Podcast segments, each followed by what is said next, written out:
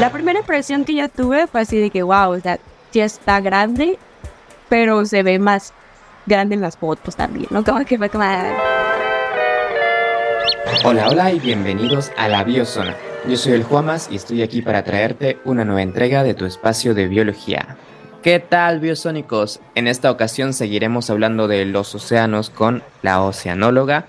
Nos quedó pendiente tratar el tema de cómo extraer energía térmica del océano. Nos va a explicar sobre esto y sobre todo nos va a contar su experiencia en el Poláster, en un buque de investigación. Cómo fue vivir tanto tiempo ahí que como les comentaba, para mí no es muy diferente de estar en una nave espacial. Y como siempre, los anuncios antes de empezar, la biozona está hecha por un grupo de personas, un equipo.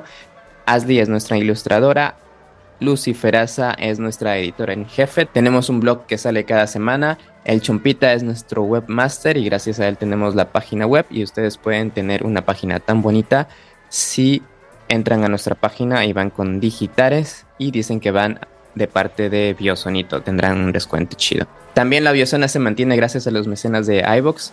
Tenemos a Valerio Islas y a Fremiot y ustedes también pueden ser parte a partir de un dólar al mes. Gracias a los que compraron playeras. Tenemos colaboradores que escriben cada semana. Tenemos, ya somos como unos 50, entonces mencionarlos a todos es un poco, sería un poco tardado, así que voy a mencionar las últimas entradas.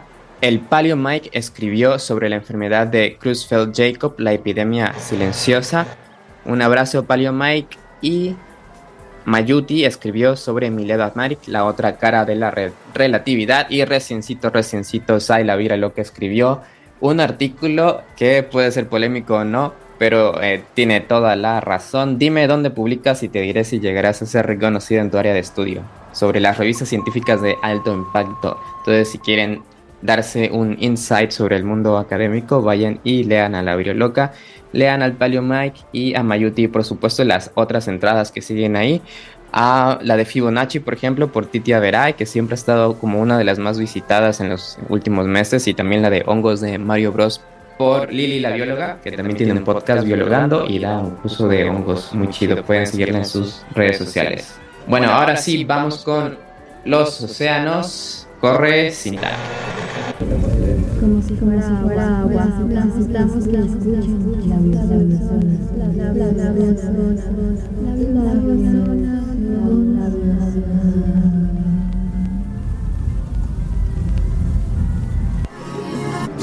took the lead. Somebody's heart.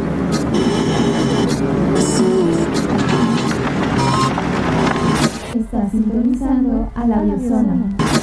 Con el grupo de del Centro Mexicano para las Energías del Océano, el CEMIET, para buscar lugares potenciales de extracción de energía del océano, de la diferencia que tenemos en el océano en la superficie con el agua que está a metros de profundidad.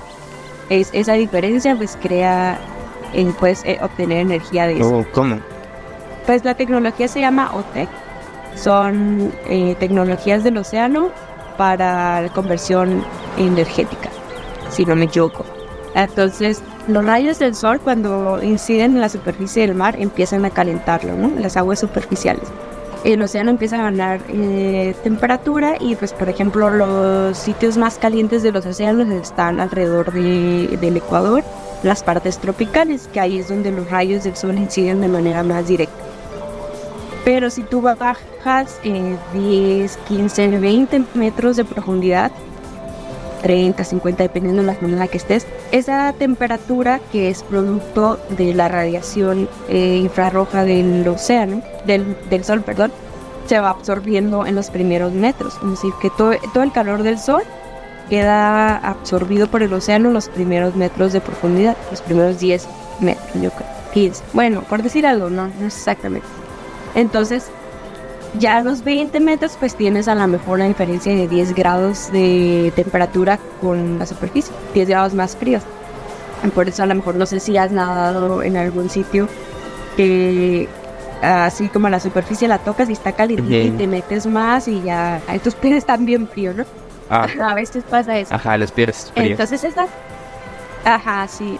Ok, está ahí si baja un poquito y ya está súper helada el agua, ¿no? Eh, Entonces, esa diferencia se utiliza para generar un potencial eléctrico con a través de maquinaria, ¿no? A través de esos procesos de conversión energética. No te sabría decir muy bien el proceso termodinámico de eso, pero es posible utilizar esa diferencia de temperatura para eh, producir energía eléctrica. Entonces en México pues está estudiando las regiones en las que tienes este potencial OTEC es una tecnología también súper nueva, que a lo mejor 50 años, no sé, no sabría decirte, pero apenas están como que mejorando las, la tecnología, la parte ingenieril de, para que sea eficiente la, extracción. Y hasta el momento, pues se, se, estima que para que sea más eficiente esta extracción, la diferencia entre la superficie y la profundidad, o sea, el agua que está debajo sea de como de 10 grados, algo así, ¿no? Pero tiene que ser una diferencia así como bien marcada. Entonces, este proyecto del CEMIE busca eh, precisamente analizar las condiciones oceanográficas de temperatura que permitan el desarrollo, la extracción, la explotación de este recurso del océano que las zonas tropicales, subtropicales que corresponden a México, pues está, digamos que eh, en el Pacífico tropical, en Oaxaca, Chiapas, esa parte. Entonces yo trabajé a ver si acá en la península de Baja California al sur, por allá por La Paz de había algún sitio que cumpliera con los requisitos, que era esa, que es esa diferencia de temperatura, que son, ah, ya me acuerdo, son como 20 grados de diferencia. O sea, eh, ellos recomiendan que pues extraigas agua de la superficie, que es la más cálida, y agua de 500 metros de profundidad, lo mínimo, pero lo ideal es que la extraigas de 1000 metros de profundidad. Entonces imagínate meter tuberías hasta 1000 metros de profundidad para bombear el agua fría que a esa profundidad debería tener un más o menos 5 grados centígrados de temperatura. Es agua muy fría. Este, pues no les, no les llegan los rayos del sol ya. Entonces buscamos que esa diferencia entre el agua profunda a 1000 metros de profundidad, que es 4 o 5 grados centígrados, pues mínimo tener en la superficie 25 grados centígrados a lo largo de todo el año. Pero obviamente pues no se mantiene a lo largo de todo el año por la variación estacional. En invierno el agua llega a los 18 grados y esta diferencia de los 20 grados centígrados mínimo ya no se mantiene. Entonces hay que buscar otras estrategias de cómo compensar también la energía que utilizas para bombear esta agua. Entonces mi trabajo fue buscar datos de modelo. Trabajé con un modelo para ver las temperaturas en superficie, cómo varían a lo largo de varios años y ver cómo está la variación de esta diferencia de temperatura y el potencial energético que se podría producir en cierta región. Eh, no trabajé mucho ahí, fue como un año nada más. Y después este, apliqué a un programa de entrenamiento en oceanografía observacional en Alemania. El año pasado me fui y este programa es un programa completo. Si alguien está estudiando oceanografía, oceanología, les recomiendo altamente que apliquen si tienen la oportunidad. Es un programa financiado por la Fundación Nippona, pues es eh, una fundación en Japón y el Consorcio para Investigaciones para Sistemas de Observación Oceanográfica. Este consorcio está compuesto por muchas instituciones a lo largo de todo el mundo, CISES es una de ellas, y ellos eh, financian el programa, eh, financian los cursos, el hospedaje, la comida, te dan como un estipendio mensual, te dan los vuelos, te dan las visas, te pagan todo, tú no tienes que pagar nada y es por 10 meses este programa. Entonces yo me fui, tuve la oportunidad de ser seleccionada, es para países en desarrollo, pues México todavía cuenta como país en desarrollo. tuve la oportunidad de recibir cursos en diferentes áreas de la oceanografía, como los ejes principales ¿no? de, de la oceanografía observacional oceanografía física, biológica, ecología, eh, conservación, eh, comunicación de la ciencia, esta parte de implementación de instrumentos de bajo costo.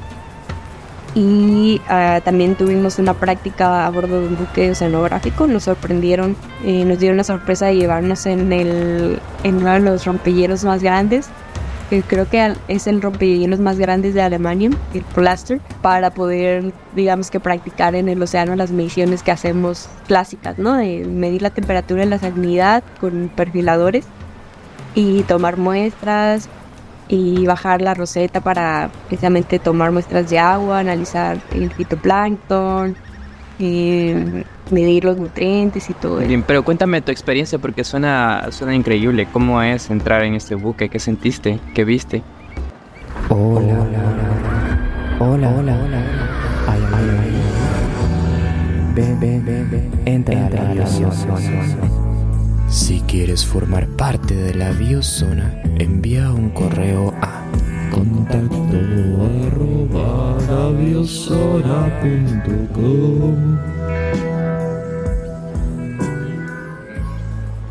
Bueno, yo ya me había subido a buques oceanográficos anteriormente, eh, ahí en la Facultad de las Ciencias Marinas, de Ciencias Marinas eh, cada semestre. Bueno, te toca subirte a un buque de la Marina que colaboramos, la facultad colabora con la Marina, entonces les prestan los buques para hacer práctica. Entonces ya como que ya ese miedo de subirte a un barco ya me lo había perdido hace mucho.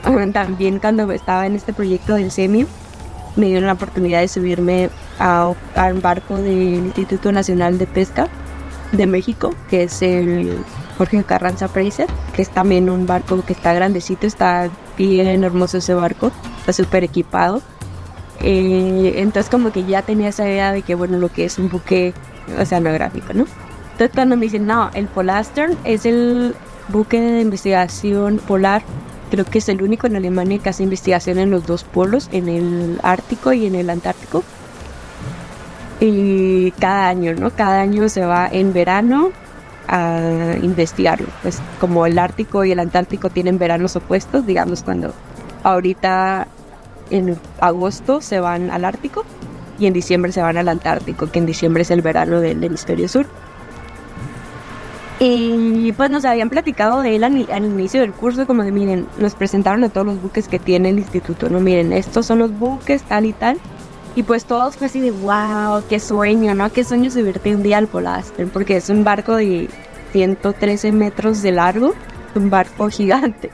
Y yo me acuerdo que hasta tengo una foto así que subí en Instagram, le tomé una foto de cuando nos estaban hablando de, de él, porque fue en la plática online. Y le puse así como que pues manifestando, ¿no? Algún día me voy a subir al Polaster.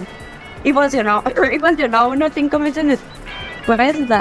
Eh, originalmente estaba en prácticas en un buque de investigación, pero las que nos prometieran y que eran como que siempre lo usan cada año en, ese programa, eh, eran en un buque pues mm, eh, chico, ¿no? como uno de, de, los que usan así para diario, para el diario, de que muestrear diario que no consume tanto combustible. Pero aún así era como que, wow, o sea, practicar aunque sea uno o dos días en el mar está bien padre, ¿no? Y después nos dijeron, nos cancelaron esa práctica que por cuestiones pues ajenas al programa, dijeron, ¿saben qué? No, no vamos a poder hacer esta práctica. Y yo me enojé mucho porque dije, prácticamente yo apliqué este programa por esa práctica, por, por como tener la experiencia de cómo hacen los muestreos en Alemania, ¿no? Y así decepcionada estaba. Una, una o dos semanas después eh, nos juntaron a todos de, oigan, a ver, este, les tenemos una sorpresa. Y ya, de que, ¿qué pasó? Nos vamos a subir al Polaster y nosotros, ¿qué? Vamos a ir al Ártico, vamos a ir a la Antártica, ya, nada, nada, nada. Tampoco este, tanto.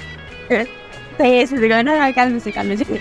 Este, mm, este barco, pues obviamente, eh, como hace investigación en el Ártico y en el Antártico, eh, y su base está en Alemania, pues tiene que transportarse, ¿no? Desde Alemania hasta el Antártico, vía mar, obviamente, y luego de regreso hacia el Ártico. Entonces dijeron, ese trayecto que va a ser desde Alemania hasta Cabo Verde, en Sudáfrica, para que se suban los científicos que van a ir al Antártico, es tiempo muerto, básicamente, ¿no? O sea, el barco lo tiene que hacer, pero no se hace investigación. Entonces ellos aplicaron para utilizar ese tiempo y Em, lo usan como escuela de verano a bordo. Entonces es un mes que tarda el barco desde ir desde Alemania hasta Cabo, ah, perdón, Ciudad del Cabo, dije Cabo Verde hace rato, desde Alemania a Ciudad del Cabo en Sudáfrica. Y en ese mes eh, tienen como 10 estaciones, ¿no? De muestreo. Entonces, paras, haces tus estaciones para medir temperatura, salinidad, bajas tus botellas para colectar agua y todo. Y nos lamentamos, nos, nos dijeron este año decidimos llevarlos a ustedes porque por las cuestiones del COVID y todo eso de los presupuestos también era más complicado eh, traer a más gente. Usualmente cuando estaban, digamos que antes del COVID y todo eso, abren convocatoria exclusivamente para esa escuela de verano a bordo de ese, de ese barco.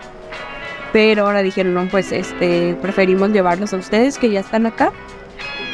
Sorpresa. Y nosotros así, wow, no. Bueno, entonces ya, pues hay un chorro de preparaciones para subirte a un buque que, uh, de ese índole que no te imaginas. Son exámenes médicos, eh, pues aplicar a y si vas, pues nosotros aplicamos a la de Sudáfrica para poder volar eh, pues la parte de, logística, no de empaque, nosotros entramos así como que, uh, de que ya dos meses antes, pero todas las preparaciones inician como hasta un año antes de enviar todo el, equipo que vas a utilizar a bordo, lo tienes que enviar antes para que lo carguen al buque y luego ya nada más tú te presentas el día y ya, pero tu equipo ya tiene que estar eh, ahí meses antes, ¿no? Entonces, ah, bueno, pues ya cuando recién no nos ilusionamos todos porque todavía era como que el COVID estaba presente y nos habían dicho si salen positivos o algo, bye, ¿no? no se van a subir. Entonces era como que, ay, el estrés de que nada, no quiero salir positivo, nos encuarentenaron una semana antes y nos hicieron pruebas de COVID y todo así de con Jesús en la boca de por favor, negativo, negativo.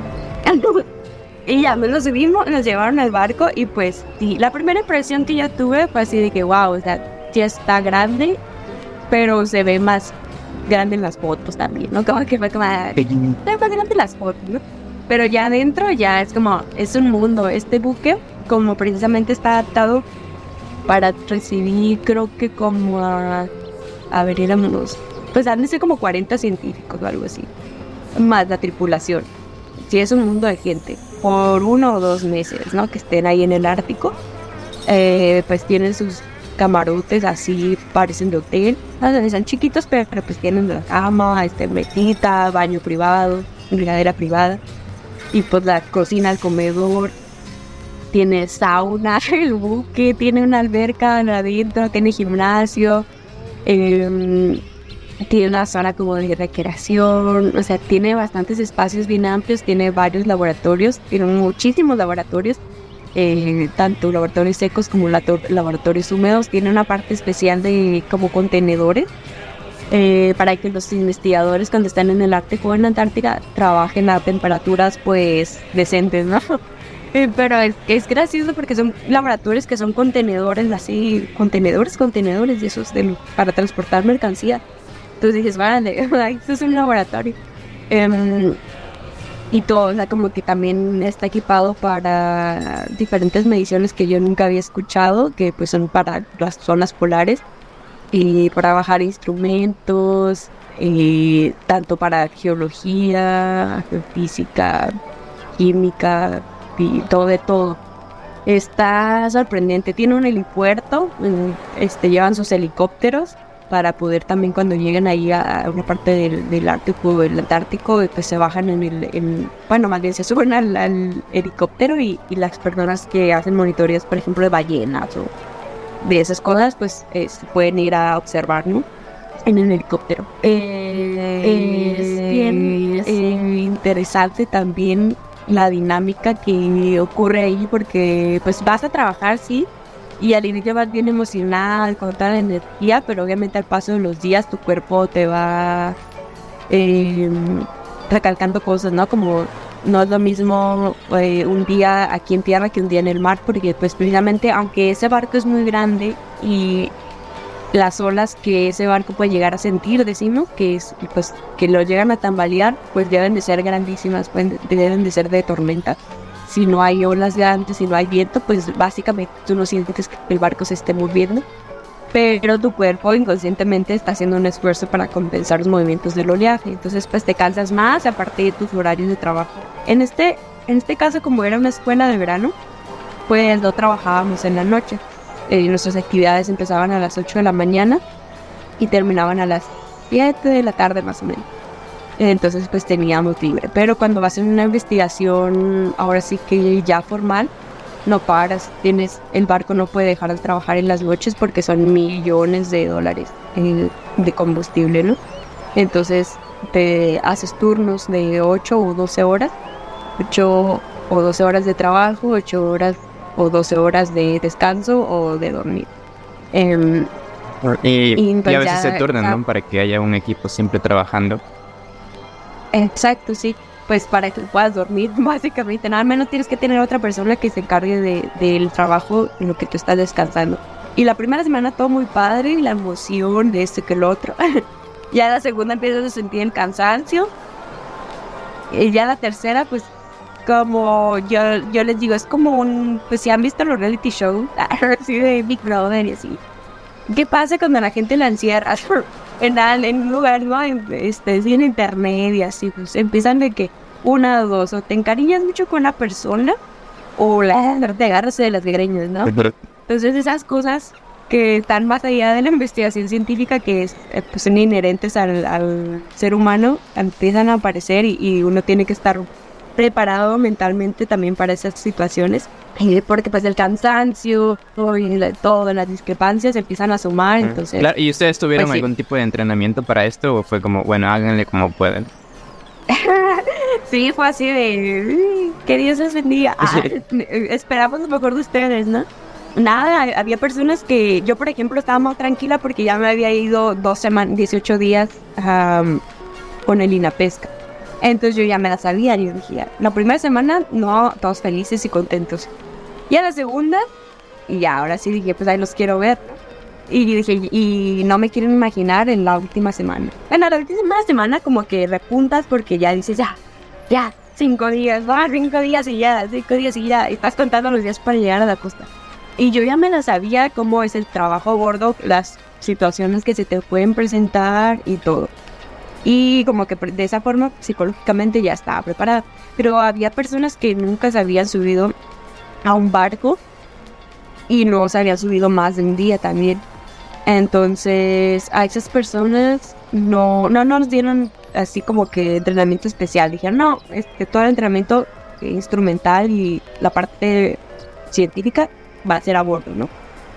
Pero así de que, bueno, la diferencia de esto que es que todos mis compañeros que nos fuimos, pues ya convivíamos meses antes del programa, desde que iniciaba el programa en febrero, nosotros nos fuimos en, al barco en octubre, entonces pues ya llevábamos que seis meses conviviendo juntos, todo el día, a todas horas, tanto en el salón de clases como en la casa, porque este instituto tiene una casa de, de invitados y ahí vivíamos todos. Entonces ya, digamos, ya nos conocemos todos, no era como que, uff, Nada más había como otros tres nuevos que no conocíamos, que los, los conocimos ahí. Que sí fue como que nos costó un poco, pero se adaptaron muy bien, nos adaptamos todos muy bien. Yo creo que eso nos ayudó, güey, eh, porque de que ya nos conocíamos de meses antes de vivir 24/7 juntos, nos, nos ayudó, como que hicimos lo mejor de nosotros, de claro, que de repente era como que, ay, estoy encantada y ahorita no te quiero ver, ¿no? Y ya, pero al siguiente día como si nada. Pero yo creo que Sí te piden, de hecho, este, exámenes psicométricos, como de que estés en tus facultades mentales, ¿no? De que no tengas antecedentes, por ejemplo, mm, de depresión y esas cosas, porque uno nunca sabe qué te puedes afrontar ahí. Por ejemplo, eh, durante el COVID, este, los que fueron al Ártico, pues se fueron bien felices, así de, ay, sí, nos toca ya muestrear, ¿no? Y pam, que pues cerraron todas las fronteras, pararon todo y se aventaron creo que siete meses en el, en el buque, en el Ártico. Eso sí fue algo inesperado. eso sí fue inesperado, que a las personas que iban pues les tocó soportar. Porque dices, vas dos meses, ¿no? o un mes y luego dice, oye, no, te, no podemos regresar porque está cerrada la frontera y no nos podemos mover y tal y cual. Sí, y además esos siete meses han de haber sido eternos porque no sabían exactamente cuándo iban a regresar. Exacto, imagínate más. Eh, yo no sé cómo lo manejaron a bordo, conocía a tripulantes que estuvieron en esa situación, pero obviamente cuando estás adentro del buque sin comunicación, pues es otro mundo, ¿no? Alejado de los demás y te olvidas y lo único que existe para ti son las personas que están a bordo. Entonces creas otra, otra, otra, otro mundo de fantasía para sobrevivir, ¿no? Entonces imagínate siete meses está ahí, pues te, te, convierten en tu familia, en, en tu mundo, tu realidad. Oye, entonces este buque salió de Alemania y fue hasta Ciudad del Cabo y de ahí tuviste que volar de regreso a Alemania. Sí, ajá.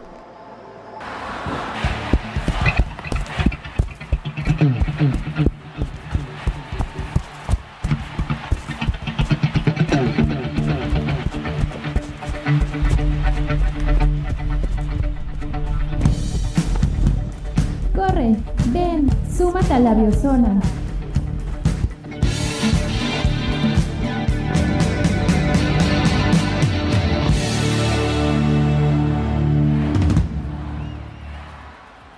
Esta conversación ha sido sensacional, pero estamos llegando al final de, nuestro episodio. Entonces me gustaría dejarte el micrófono abierto por si quisieras dejar un mensaje con la audiencia, con qué quieres que se queden, recomiendas estudiar oceanografía y bueno, esencialmente lo que tú quieras decir y también compartir tus redes y qué trabajo haces en tus redes. Pues mira, lo que yo puedo decir a alguien, a mí claro, creo que lo he dejado claro, que a mí me encanta mi carrera, me apasiona eh, que no puedo contar mucho sobre, sobre eso, ¿verdad? Porque ya me entretuve hablando de mis aventuras a lo largo de mi trayectoria. Es que si alguien tiene interés por estudiar algo relacionado con la oceanología, bueno, con el océano más bien, que tengan en mente la oceanografía, porque de ahí puedes eh, diversificarte y estudiarlo de diferentes perspectivas, desde la biología, desde la física, la química contribuir este, de una u otra forma a resolver las problemáticas relacionadas con el océano. Por ejemplo, a mí que me encanta la oceanografía observacional, que es esta parte de ir a medir en los buques oceanográficos eh, o en lanchas o lo que sea, también es bien enriquecedor y es, es, un trabajo que a mí también me encanta. Entonces, pues si ya escucharon esta travesía de los buques, espero que también sueñen algún día si les gusta esto, como subirse a un barco y experimentar todo, todo eso que conlleva hacer investigación a bordo de un buque, pues adelante, que no se rindan. Sabemos que ahorita los tiempos están bien complicados en cuanto a financiamientos y oportunidades, pero creo que deberíamos cambiar eso. El estudio de los océanos es importante, tiene muchas repercusiones y efectos en, en nuestro clima, en el cambio climático que estamos experimentando ahorita.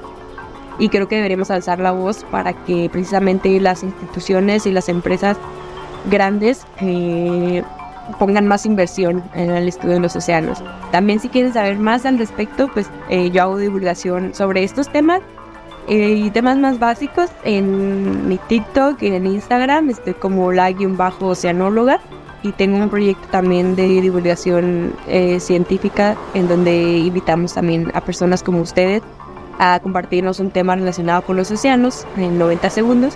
Ese es Proceano. En Instagram nos encuentran como Proce Proceno-MX. P-R-O-Ceano-MX. Esa es la invitación si quieres saber más de los temas, eh, conocer a otros eh, investigadores y estudiantes trabajando por los océanos. Ahí nos pueden encontrar, nos pueden escribir con toda confianza. Eh, nos pueden decir, oigan, quiero ser voluntario. También aceptamos voluntarios todo el tiempo para crear contenido digital. Y pues también este, aceptamos sugerencias de temas de los que les gustaría que habláramos. Y ya, pues nada, eso sería todo. Muchísimas gracias por la invitación. Perfecto, entonces si quieren adentrarse más al mundo de los océanos, y por ahí si están considerando también, o si no lo habían considerado y ahora pueden ver que es una posibilidad, porque a mí nunca se me presentó la posibilidad de estudiar oceanografía, ustedes lo pueden hacer si están a tiempo o si simplemente se quieren acercar al mundo de los océanos, la guion bajo oceanóloga o eh, mx en Instagram y también en TikTok pueden buscarla. Muchas gracias Joana por hablarnos de los océanos. Yo soy el Juamas, esto fue La Biozona y gracias por sintonizarnos. Chao.